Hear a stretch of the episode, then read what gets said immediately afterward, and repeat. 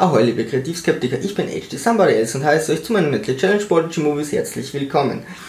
Zum Filmstart von The Fate of the Furious heute die Zusammenfassung von Furious 7.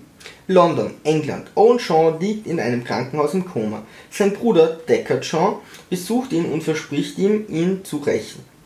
Er war Berufskiller der britischen Einsatzkräfte und sollte von der eigenen Regierung ermordet werden, ist jedoch untergetaucht. Dom zeigt Letty Racewars, was von ihnen beiden erfunden wurde, damit sie ihre Amnesie überwinden kann, was jedoch leider nicht funktioniert. Inzwischen ist Elena Doms Ex bei Hobbs.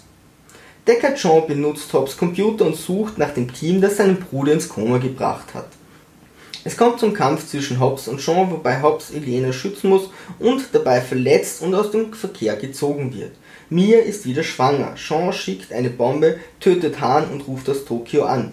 Die Bombe zerstört Doms Haus. Dieser spricht mit Hobbs, der eine Tochter hat, und ihn bittet, Sean fertig zu machen.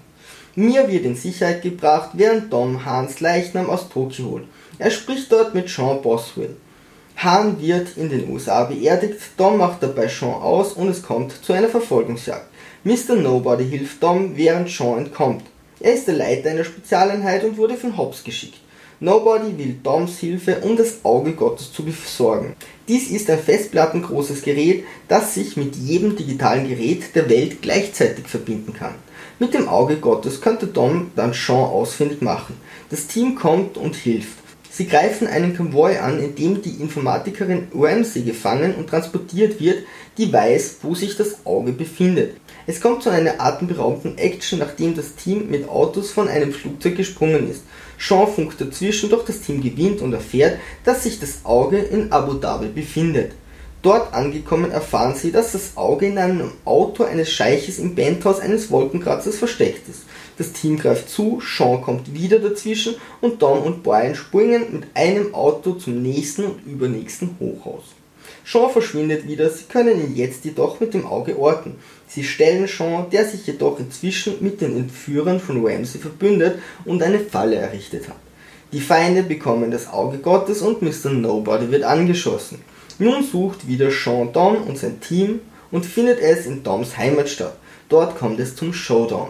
Dom kämpft gegen Sean, Brian gegen einen der Bösen, die anderen hacken das Auge Gottes und schlussendlich kommt es auch noch zu Hobbs, der wieder genesen ist und hilft. Das Team gewinnt, doch Dom ist verletzt und sein Herz hat aufgehört zu schlagen. Plötzlich kann sich Letty wieder an alles erinnern, erzählt sogar, dass Dom und sie verheiratet sind und Dom erwacht wieder. Sean kommt ins Gefängnis, Dom, Brian, Mia und das Kind sind noch ein letztes Mal zusammen.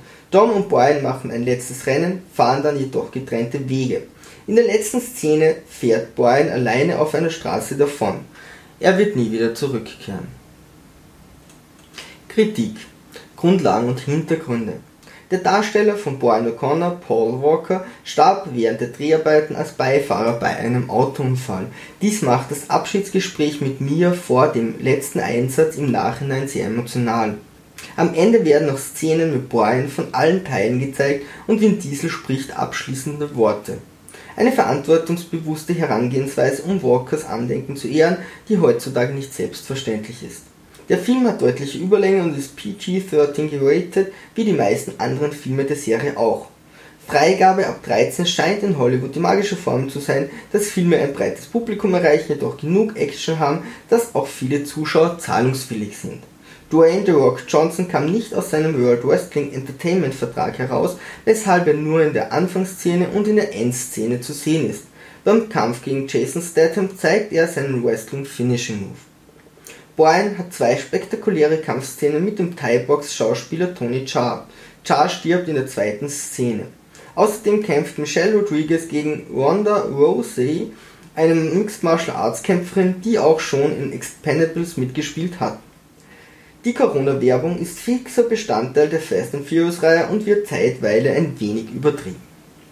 Charaktere die Wichtigkeit der weiblichen Hauptdarstellerin ist wieder deutlich zurückgegangen. Giselle ist tot, Elena nur zum Teil mit Hobbs zu sehen, Deckard Johns Charakter wird nur angeschnitten und über seine Verbündeten erfährt man so gut wie gar nichts.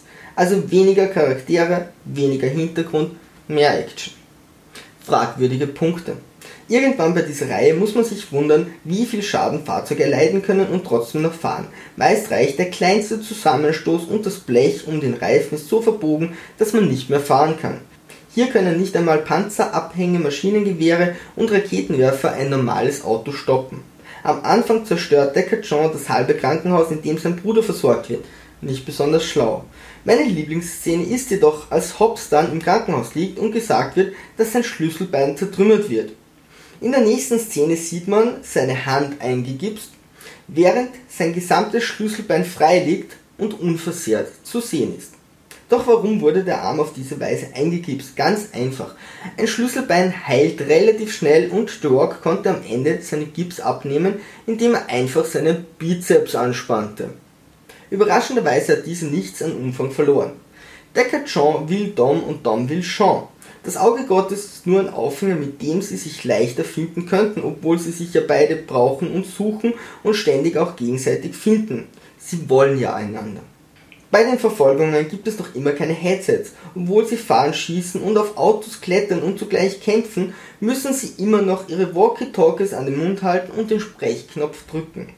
Brian erledigt gerne eine Überzahl an Gegnern mit bloßen Händen, doch jetzt erledigt er sogar eine Spezialeinheit in einem LKW. Ich bin zwar kein Arzt, aber ich glaube nicht, dass bei einem Atem- und Herzstillstand gutes Zureden hilft. Doch wenigstens erfährt man nun, dass Dom und Letty verheiratet sind und das Kreuz ihr Trauring war. Wie romantisch. Ethik. Nichts, was ich nicht schon gesagt hätte. Wir hoffen auf ein fulminantes The Fate and the Furious. Rechts oben könnt ihr meinen Kanal abonnieren, links oben kommt ihr zu meiner Playlist. Ein Daumen nach oben hilft immer und wer einen Verlag für das beste Buch der Welt kennt, bitte einfach melden. So dann, Sturmtrotzer, Segel immer straff halten und auf zum Horizont.